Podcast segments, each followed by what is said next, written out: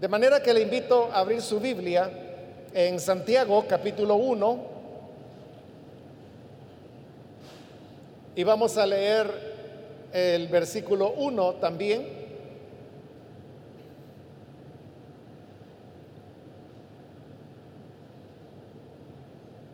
Dice la palabra de Dios en Santiago capítulo 1, versículo 1. Santiago, siervo de Dios y del Señor Jesucristo, a las doce tribus que están en la dispersión. Salud. Amén. Hasta ahí dejamos la lectura. Pueden tomar sus asientos, por favor.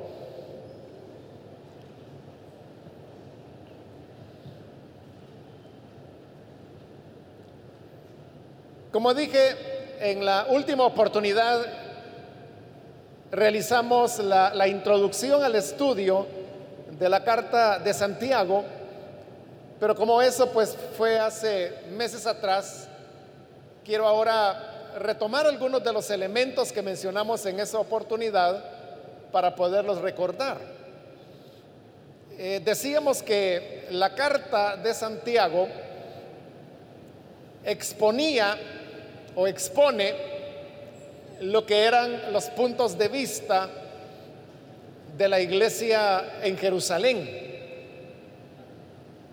En esa ocasión anterior, yo le hice una exposición de, cómo se habían dado la, la, la, evolución de las primeras doctrinas que las expresiones cristianas que hubo en lo que nosotros llamamos el cristianismo primitivo o de la época de los apóstoles, cómo se fueron generando. Comenzamos desde la resurrección de Jesús y luego cómo se comenzaron a dar interpretaciones acerca de, qué significaba, por ejemplo, la resurrección de Jesús, su ascensión a los cielos. Y luego ya más adelante comienza una reflexión acerca del significado de la muerte del Señor Jesús.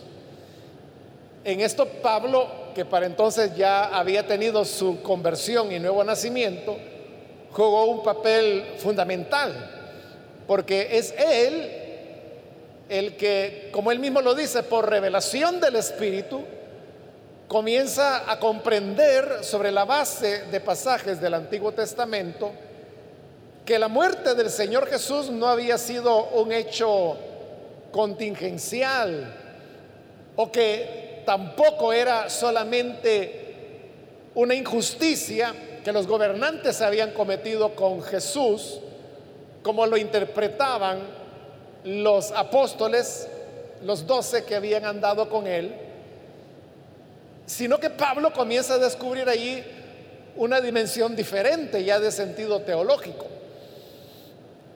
Hasta ahí podríamos decir las cosas iban bien, porque todas las expresiones, que en ese momento no eran muchas, las expresiones del cristianismo, concordaban en esos elementos fundamentales. La diferencia se comienza a dar cuando el Evangelio llega a las poblaciones gentiles, porque hasta ese momento solamente habían formado parte de la iglesia y por lo tanto del cristianismo judíos, pueblo de Israel. Pero es en Antioquía, como usted lo puede encontrar en el capítulo 13 del libro de los Hechos, donde el Evangelio por primera vez se anuncia a los gentiles y ahí es cuando surge una, una disputa también se produce el primer viaje misionero de Pablo y cuando él vuelve a Antioquía, que es la iglesia que lo había comisionado y lo había enviado, encuentra que hay un problema y el problema es que han venido de Jerusalén y las personas que habían venido a Antioquía decían que iban de parte de Santiago y que andaban enseñando que para que los gentiles pudieran salvarse, no solamente necesitaban creer en Jesús, sino también necesitaban guardar la ley, circuncidarse y guardar la ley. Como Pablo había tenido ya un desarrollo teológico diferente y la experiencia que habían tenido allí mismo en Antioquía y luego en los poblados donde anduvieron anunciando el Evangelio en lo que se llama el primer viaje misionero, todo esto le indicaba a Pablo que las cosas no eran así. Pero como no logran ponerse de acuerdo, deciden entonces ir a Jerusalén y al llegar allá, los ancianos, los apóstoles, hacen una convocatoria de los que hasta ese momento se consideraban como pilares dentro de la iglesia del Señor. Ahí estamos ya en el capítulo 15 de los Hechos. Y se realiza una reunión solemne que durará varios días, en la cual el tema que se está discutiendo es si los gentiles debían guardar la ley para salvarse o si no. Después de una discusión, Santiago, quien era muy respetado en la iglesia de Jerusalén, él llega a una conclusión después de haber oído a Pablo, después de haber oído a Pedro, y la conclusión es que no es necesario que los gentiles guarden la ley y que tampoco se circunciden, sino que la fe, el creer en Jesucristo, es suficiente para que ellos puedan tener el perdón de los pecados.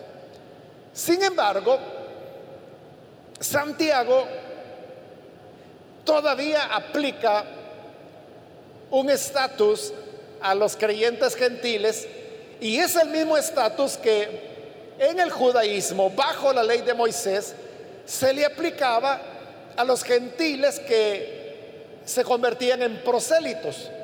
Los prosélitos eran aquellos gentiles que por el hecho de ser gentiles nunca iban a poder ser pueblo del Señor, porque ellos no eran descendientes de Abraham, pero podían recibir el estatus de prosélitos y para eso Moisés allá en el capítulo 17 de Levítico había establecido que todo prosélito para poder participar en alguna medida del el judaísmo tenía que guardar normas como por ejemplo el abstenerse de comer animales ahogados, abstenerse de comer sangre, abstenerse de la fornicación.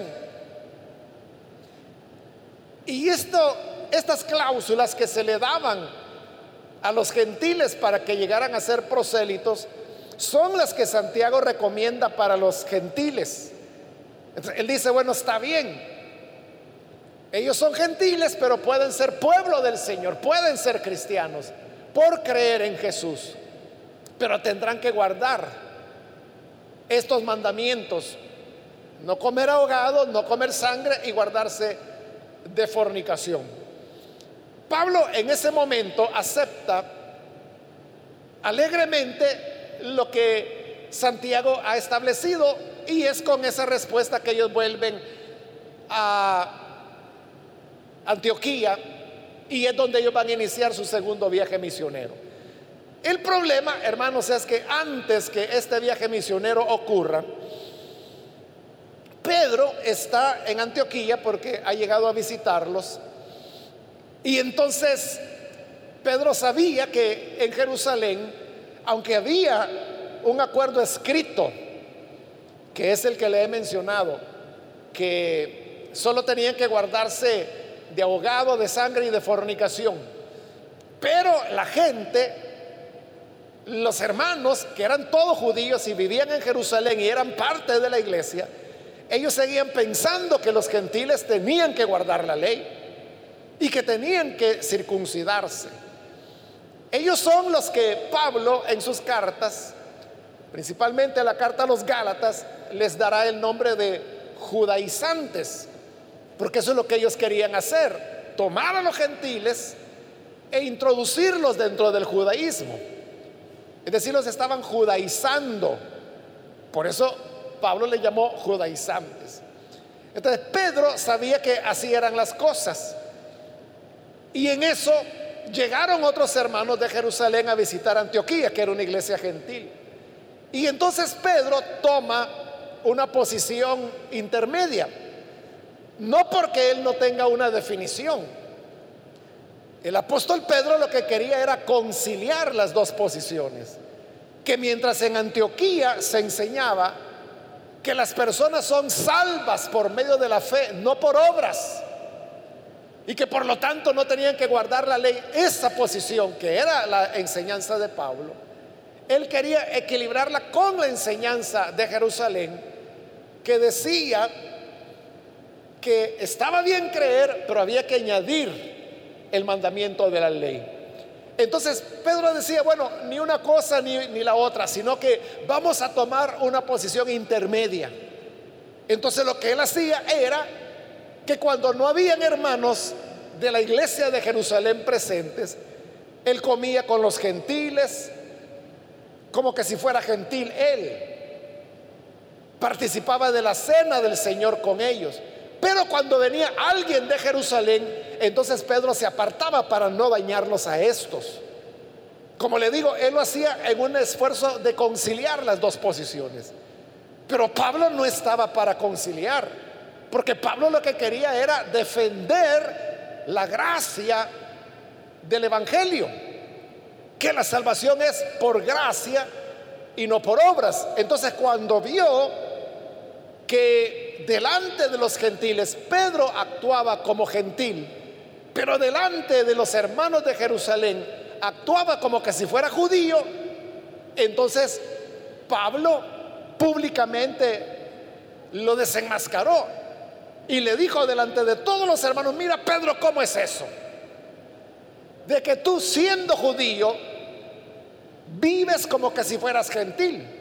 Pero cuando vienen los hermanos de Jerusalén, ahí sí te vuelves judío y te apartas de los hermanos.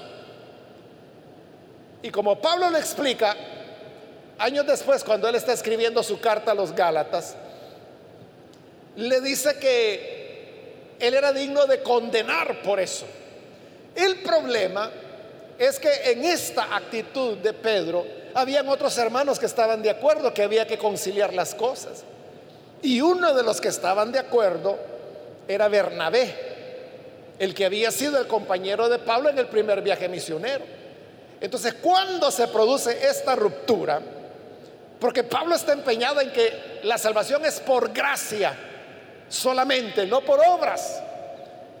Pero Pedro y Bernabé son tan respetados en Antioquía que la iglesia de Antioquía oficialmente termina aceptando la posición de Pedro, que es una posición intermedia. Entonces Pablo no puede aceptar eso. Y lo que hace es que rompe totalmente su relación, en primer lugar, con Bernabé. Ya no lo lleva más en su segundo viaje misionero y nunca más volverán a trabajar juntos. Pero también rompe su relación con Antioquía. Por eso es que esta es la última vez que Pablo llega a Antioquía. De ahí en adelante él no volverá a Antioquía ya nunca más, sino que inicia lo que se llama el ministerio independiente o la misión independiente o autónoma de Pablo, porque ahora él está trabajando solo. Entonces ahí se forma una nueva corriente teológica que es la enseñanza de Pablo. Y la enseñanza de Pablo es que la salvación es por gracia no por obras. Pero la iglesia de Jerusalén tiene otra posición teológica. La posición teológica de Jerusalén, donde Santiago era el más importante, era diferente. Ahí usted lo puede leer en esta carta de Santiago, en el capítulo 2, versículo 24. Oiga lo que dice Santiago. Vosotros veis, pues, que el hombre es justificado por las obras y no solamente por la fe.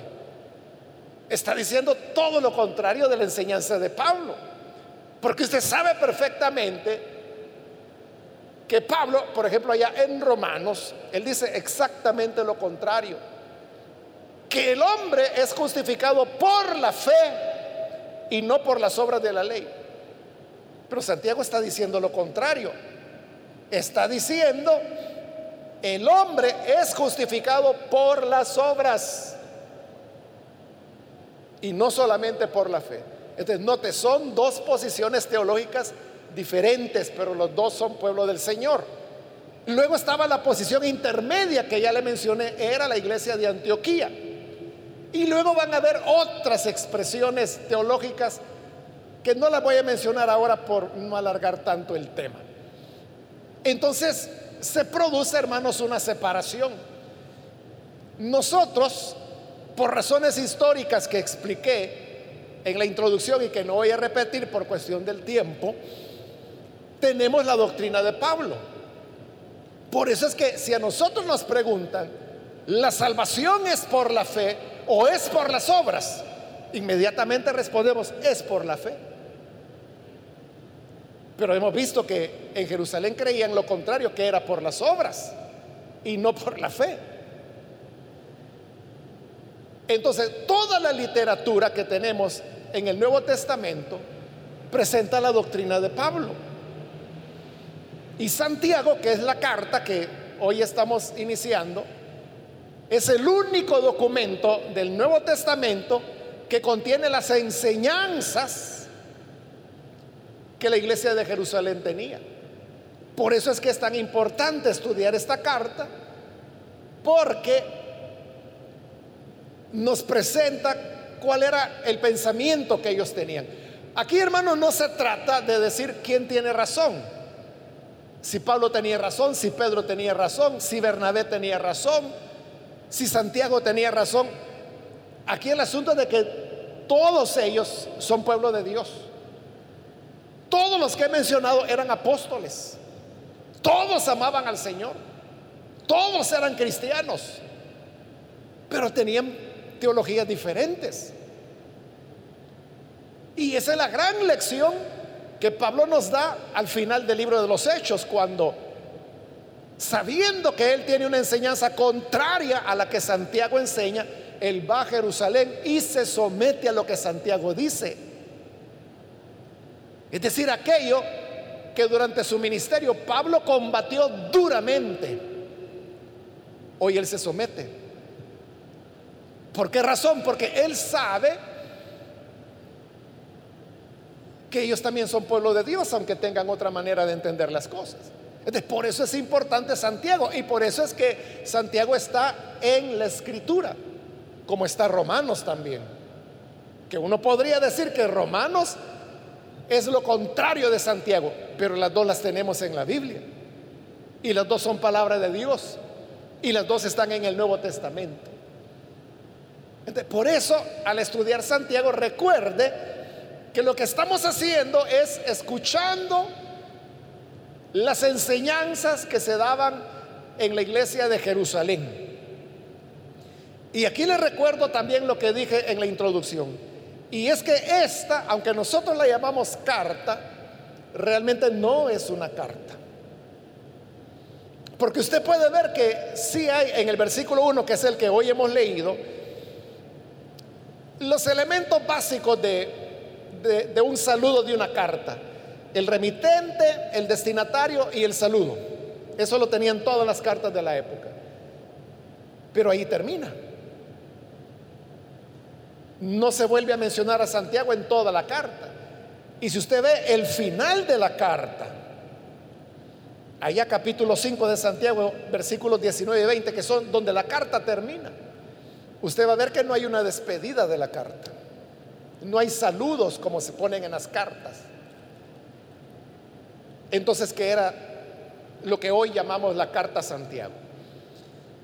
Era una predicación. Eso era un género que en literatura se llama homilía, que en nuestro lenguaje evangélico podríamos decir lo que yo dije, era una predicación, escrita por supuesto y muy bien escrita, porque Santiago está redactada con un griego muy culto. Y no solo es un griego de calidad, culto, sino que también es una carta bien trazada, bien ordenada. Entonces, son enseñanzas, son predicaciones que se daban en Jerusalén, que fueron retomadas y porque en la época ya circulaban mucho, sobre todo las cartas de Pablo. Entonces quisieron darle apariencia de carta al ponerle este primer versículo para crearle una introducción a manera de carta, pero no tuvieron cuidado de hacerlo también al final, poner los saludos y la despedida, sino que quedó como lo que de verdad es, una homilía. Ahora, por cuestiones, hermanos, de razones prácticas, yo voy a estar diciendo la carta de Santiago porque así es como lo entendemos. Pero usted ya sabe de antemano que no era una carta, no es una carta, sino que eran predicaciones que se daban en la iglesia de Jerusalén. Ahora, la carta, hermanos, fue compilada o fue redactada, se cree que entre el año 80 y 90 ya de la era cristiana. Es decir, que para entonces ya estaba muerto Pablo, todos los apóstoles, Santiago también ya estaba muerto. Y lo más importante, ya había sido la destrucción de Jerusalén y la dispersión, que fue en el año 70, recuerde, ¿verdad? La destrucción de Jerusalén y de Israel y la dispersión mundial de los judíos. Entonces aquí estamos, o en el año 80 o en el 90, por ahí se calcula, que es cuando este documento fue redactado. Se nos dice que el remitente es Santiago. Ahora, ¿quién era Santiago? O el supuesto Santiago que aquí se está mencionando. Eso es toda una complicación, hermanos, porque sucede que en el Nuevo Testamento se mencionan varios Santiagos. hay una doble complicación. Y es que los Jacobo son llamados Santiagos. Entonces, están los Jacobos y están los Santiagos. Y hay varios Jacobos y hay varios Santiagos. La cosa se pone difícil, ¿verdad? De poder determinar quién es quién. Y en realidad, hermanos, es un quebradero de cabeza poderlo identificar. Pero nos vamos a ahorrar todo, todo ese trabajo que otros han hecho ya durante siglos y siglos de estudio Obviamente no hay una seguridad, no, pero casi todos están de acuerdo en que el Santiago o Jacobo, al cual se hace referencia aquí, es el medio hermano de Jesús. Porque si usted lee allá en Marcos capítulo 6, me parece que es, cuando se menciona al padre y a la madre de Jesús, que dice, su padre es el carpintero, su madre es María y sus hermanos son Judas, Jacobo. Te recuerde que Jacobo es Santiago. Este Jacobo, que era medio hermano de Jesús, hijo de María y de José, es este Santiago al cual se le está haciendo atribuyendo este documento. Sabemos que este Santiago, el medio hermano de Jesús, igual que los otros hermanos de Jesús, e igual que su familia, no creyeron en Jesús durante el tiempo que él anduvo en su ministerio. Al contrario, recuerde que los evangelios lo que dicen es que ellos pensaban que Jesús estaba loco. Y en una ocasión quisieron agarrarlo a la fuerza para llevárselo de regreso a Nazaret porque pensaban que estaba poniendo en vergüenza a la familia. Juan, en el capítulo 7, aparecen los hermanos de Jesús, entre los cuales estaba Santiago, desafiando a Jesús y diciéndole, bueno, si te quieres dar a conocer a las multitudes, ve a Jerusalén. Y el Señor les tiene que responder, ustedes están precisos todo el tiempo. Pero yo no, yo me muevo en el tiempo de mi Padre. Cuando mi Padre diga, yo voy a ir, no cuando ustedes, mis hermanos, me lo digan. Ahí estaba Santiago. Ahora, en Primera de Corintios 15, Pablo cuando habla del tema de la resurrección de Jesús, nos cuenta que el Señor resucitó y apareció a los doce, se le apareció a Pedro y oiga, dice que se le apareció a Santiago, a su medio hermano. Parece ser que ahí es donde se produce la conversión de Santiago. Porque Santiago siempre había visto a su medio hermano Jesús como los evangelios lo presentan. Lo había visto como loco. Pero cuando lo ve resucitado, cuando su medio hermano, que él sabe que murió crucificado, hoy se le aparece resucitado, en esos 40 días después de su resurrección, entonces Santiago cree. Y Santiago tiene una conversión profunda. Pero ocurre algo más, hermanos. Y es que Santiago tiene un ascenso meteórico entre los hermanos. De tal manera, fíjese, que los doce apóstoles que estaban en Jerusalén rápido reconocen el liderazgo de Santiago el medio hermano de Jesús, aunque él se acaba de convertir. En cambio, los apóstoles anduvieron por más de tres años con el Señor. Y este no, acaba de convertirse. Nosotros, hermanos, vemos a Pablo como un hombre que tuvo su conversión y de su conversión ascendió rápidamente hasta ser apóstol de Jesús. Eso es cierto. Pero más rápido ascendió Santiago. Santiago fue rapidísimo y no solo llegó a ser reconocido como apóstol, sino que llegó a ser profundamente respetado. De tal manera que, fíjese, en el capítulo 15 de Hechos, cuando le dije que se reunieron todos, ¿quién dirigía la reunión? Era Santiago. ¿Y quién dijo qué es lo que se iba a decidir? Santiago. ¿Y quién dictó la carta que se envió a las cartas, a, las iglesias? Santiago. Pablo se sometió a lo que Santiago decía. Todos, todos los apóstoles. Entonces, ¿qué fue lo que produjo que Santiago tuviera ese ascenso tan acelerado? No lo sabemos porque la Biblia no lo dice, no lo enseña. Pero esa es la realidad. Ahora, Santiago toda su vida fue, bueno, él era judío como lo fue Jesús, como lo fue Pablo, pero Santiago nunca salió de lo que él mismo había establecido en Hechos 15, que los gentiles, es decir, nosotros, éramos cristianos pero de segunda clase. Por eso es que él puso requisitos que teníamos que cumplir para poder ser considerados cristianos. Pero esa posición de Santiago, uno podría decir, era moderada, si puedo usar esa palabra, en relación a los judaizantes que estaban con él y que seguían guardando la ley. Y fíjese, ellos nunca salieron de las sinagogas.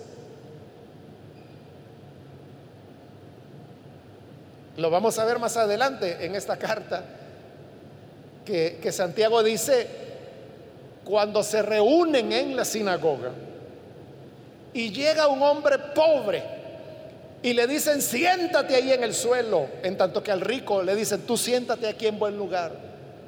Fíjese, aquí ha sido traducido. Las traducciones dicen eh, a la iglesia, pero lo hacen por no provocar choque. Pero lo que el original dice es sinagoga. Porque ellos nunca salieron de la sinagoga. Ahora, ¿en verdad Santiago escribió esto? No. ¿Por qué razón? Porque Josefo, Flavio Josefo, el, historiador judío, él menciona que Santiago, el medio hermano de Jesús, él fue muerto, apedreado en Jerusalén. Y fue en el año 64. Año 64, es decir, un poquito después de el asesinato de Pablo. ¿Y cuándo le dije yo que este documento fue redactado? Exacto, entre el año 80 al 90. Es decir, que estamos hablando de, serían por lo menos 16 años después o 26 años después, después de muerto Santiago. Entonces, si no fue Santiago quien lo escribió, ¿por qué aquí dice Santiago, siervo de Dios? Porque este era el recurso que utilizaban todos los autores de los libros del Nuevo Testamento. Y es que a sus libros les daban el nombre de una persona. Normalmente le daban el nombre de la persona que era representativa de su enseñanza. Entonces, como esto contiene la teología, las enseñanzas de Jerusalén, ¿quién era el mero mero en Jerusalén? Santiago. ¿Y quién era el más respetado de todos? Santiago. Entonces, póngale Santiago. Porque al fin y al cabo eran enseñanzas que él había generado cuando estaba vivo. Esto es lo que se llama la pseudonimia. Es decir, cuando se usa el nombre de otra persona para atribuirle un escrito, que era totalmente legítimo en el siglo primero. Ahora, entrando ya hermanos al versículo propiamente, como le digo, ahí están los tres elementos de el saludo que toda carta tenía en el siglo primero. Y es que estaba primero el remitente, después el destinatario y luego un saludo.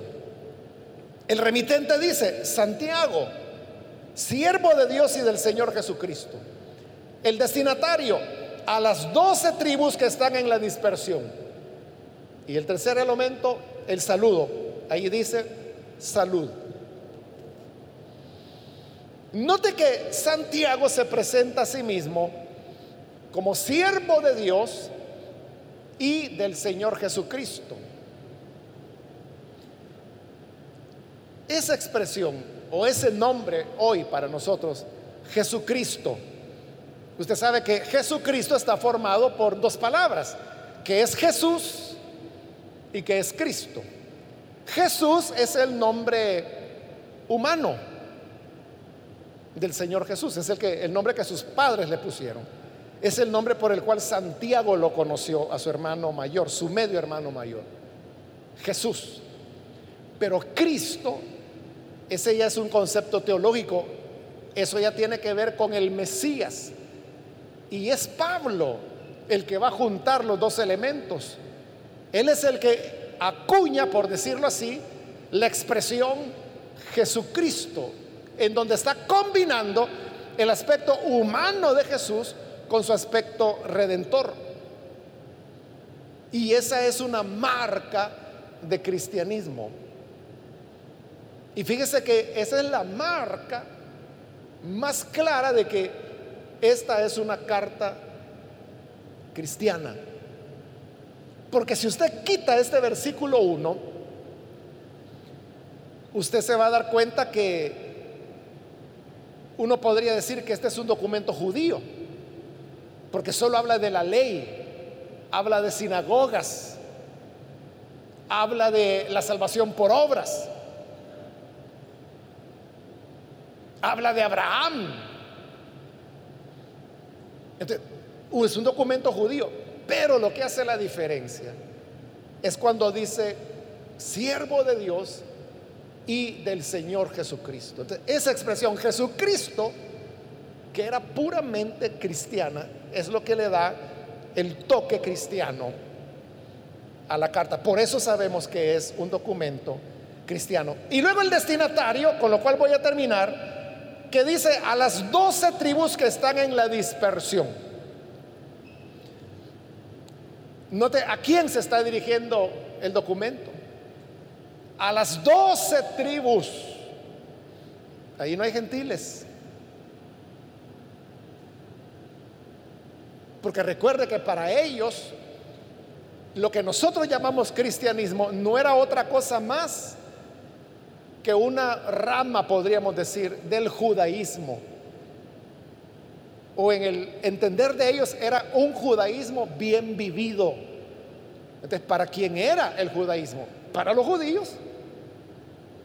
Y la carta está dirigida a las doce tribus, los descendientes de Jacob, Israel, que están en la dispersión.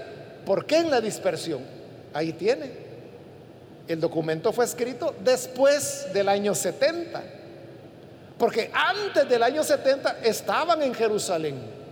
Ellos nunca salieron de Jerusalén. Santiago nunca salió de Jerusalén. Bueno, ahí lo mataron. Pero ahora se está dirigiendo a las doce tribus que están en la dispersión. ¿Por qué estaban dispersos? Porque en la guerra del año 70, bueno, en el 70 fue la destrucción, pero la guerra terminó hasta el año 73. Israel fue expulsado de su tierra y el regreso a la tierra no se va a producir sino hasta en el año de 1949, después de la Segunda Guerra Mundial. Por lo tanto, aquí, si estamos entre el año 80 y 90, significa que estamos a unos 15 años, digamos, para poner un promedio, de la destrucción de Jerusalén. Por eso están en la dispersión y por eso dice a las 12 tribus que están en la dispersión. Y luego el saludo es bien simple, salud. Es un saludo totalmente secular. No dice que la gracia y la misericordia de Dios sea sobre ustedes. No dice que la bendición del Padre, nada. Lo que dice es salud. Así como nosotros en español decimos saludos, pero saludos puede decir cualquiera. Ay, me lo saluda, por favor. Esa palabra saludar es de salud, la palabra que se está usando ahí, salud. Es decir, un saludo totalmente secular. No tiene nada que ver con la fe. Y eso es todo lo que tiene de carta. El resto del documento, comenzando por el versículo 2, es ya una homilía que comienza, hermanos míos. Y va a comenzar la enseñanza, tened por sumo gozo cuando os halléis en diversas pruebas. Ese es el tema que vamos a ver en la próxima oportunidad. Pero por hoy, hermanos, hay una enseñanza importante, que es la misma que yo le dije en la introducción, solo que como fue hace ratos, se la repito, y es que debemos aprender a reconocer que hay pueblo de Dios más allá de cómo nosotros hacemos las cosas o de cómo nosotros las entendemos.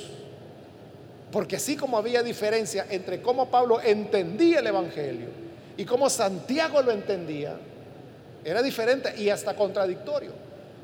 Pero los dos eran cristianos, los dos eran pueblo de Dios. Y por eso es que tanto Romanos como Santiago está en la Biblia. Nosotros somos los que no nos cabe en la mente en que la verdad es una sola y que no puede ser diferente a como yo creo. esa es la lección. Esa es la lección que nos da Santiago. Que Dios en su gracia se manifiesta de maneras diferentes y tenemos que aprender a reconocer la obra de Dios donde quiera que se encuentre. Vamos a cerrar nuestros ojos y vamos a inclinar nuestro rostro y ahora yo quiero rápidamente hacer una invitación. Si hay con nosotros algún amigo o amiga que todavía no ha recibido al Señor Jesús como su Salvador, pero usted ha escuchado la palabra del Señor, yo quiero invitarle para que no deje pasar el día de hoy y pueda recibir a Jesús. Si usted quiere hacerlo, necesita hacerlo. Le voy a pedir que por favor, ahí en el lugar donde está, se ponga en pie en señal que usted desea recibir al Hijo de Dios. Y con gusto nosotros oraremos por usted. ¿Hay alguna persona, algún amigo o amiga? Solo le voy a pedir que lo haga en este momento, porque vamos a orar inmediatamente. Allá en la parte de arriba también si hay alguien puede ponerse en pie con toda confianza. Y con gusto vamos a orar por usted. Que Dios nos ayude, hermanos y hermanas, para poder entender la manera como Dios actúa en el universo. Padre, gracias te damos por la palabra que tú nos has entregado y por esta realidad que en las escrituras tenemos a Romanos y a Santiago. La enseñanza de Pablo y la enseñanza de Santiago. Ayúdanos para que nosotros hoy en día también podamos verlo de la misma manera. Que todo aquel que confiesa que tú eres el Señor que resucitaste de entre los muertos, será nuestro hermano,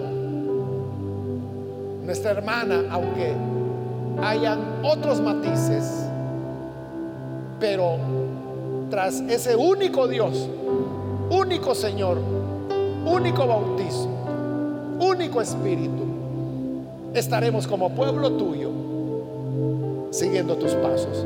Ayúdanos para ser así de comprensivos. En el nombre de Jesús, nuestro Señor. Amén. Amén. Amén.